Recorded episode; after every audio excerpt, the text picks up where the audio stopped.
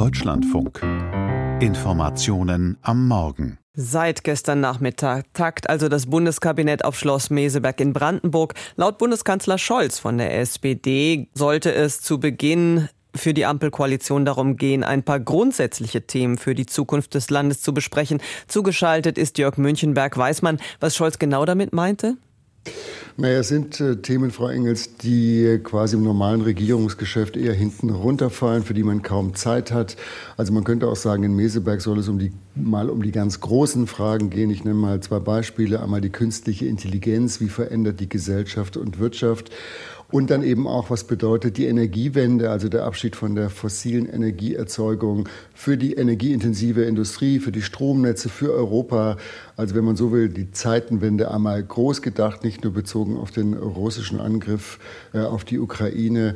Ähm, darüber ist gestern schon diskutiert worden, unter anderem auch mit der EU-Kommissionspräsidentin Ursula von der Leyen. Aber man muss natürlich auch sehen, natürlich ist die Regierung ja mit einem ganzen Paket an Streitthemen nach Meseberg gereist und die spielen zumindest am Rande natürlich auch eine Rolle. Sie sprechen es an. Streit gibt es zum Beispiel um Fragen, wie die Kindergrundsicherung finanziert werden soll, wie lange man noch erlaubt, neue Gasheizungen einzubauen oder wie der Wehretat gestaltet werden soll. Sind zu solch konkreten Streitpunkten Einigungen in Sicht? Also da wäre meine Prognose jetzt nicht in Meseberg, einfach weil die Liste wirklich zu lang ist. Sie haben ja schon wichtige Punkte genannt. Äh, Kindergrundsicherung, äh, Verteidigungsetat, das alles firmiert unter dem Komplex Haushalt 2024. Da will die FDP die Schuldenbremse weiter einhalten, lehnt Steuererhöhungen ab. Grüne und SPD haben eben teure Forderungen auf den Tisch gelegt. Es geht aber auch natürlich Planungsbeschleunigung. Da wollen die Liberalen ja zum Ärger der Grünen auch den Straßenbau mit einbeziehen. Sie haben die Öl- und Gasheizung genannt. Also das sind alles wichtige Streitthemen. Der Bundeskanzler hat gestern versucht, das ein bisschen klein zu reden, hat gesagt, die Ampel habe ja auch unter schwierigsten Bedingungen äh, ihre Aufgaben schon gelöst. Stichwort Energiekrise im letzten Jahr. Also man kann die Probleme meistern, das werde man auch jetzt schaffen. Und das seien eben alle anspruchsvolle Aufgaben, die natürlich auch zu intensiven Diskussionen führten. Also man soll das doch alles nicht so hoch hängen. Das war gestern so seine Botschaft. Ähm, und ich denke mal, aber das ist eben eine zu lange Liste, als dass man die jetzt schon in Meseberg abarbeiten könnte.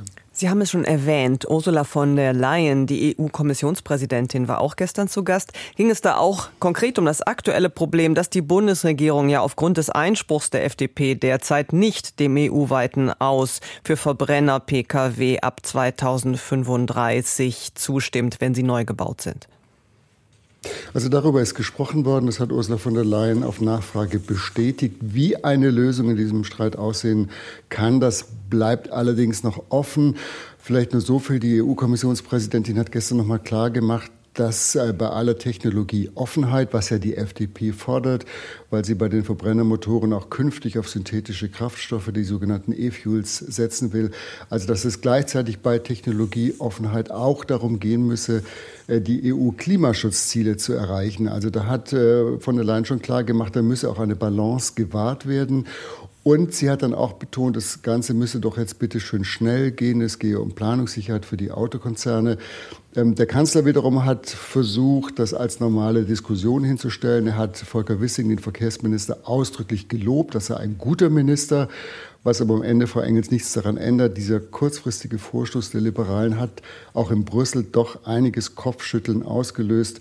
Und ähm, die eigentlich sollte ja morgen darüber entschieden werden zwischen den EU-Mitgliedstaaten. Und das ist jetzt eben wegen des Einspruchs der Liberalen erst einmal auf unbekannte Zeit verschoben worden.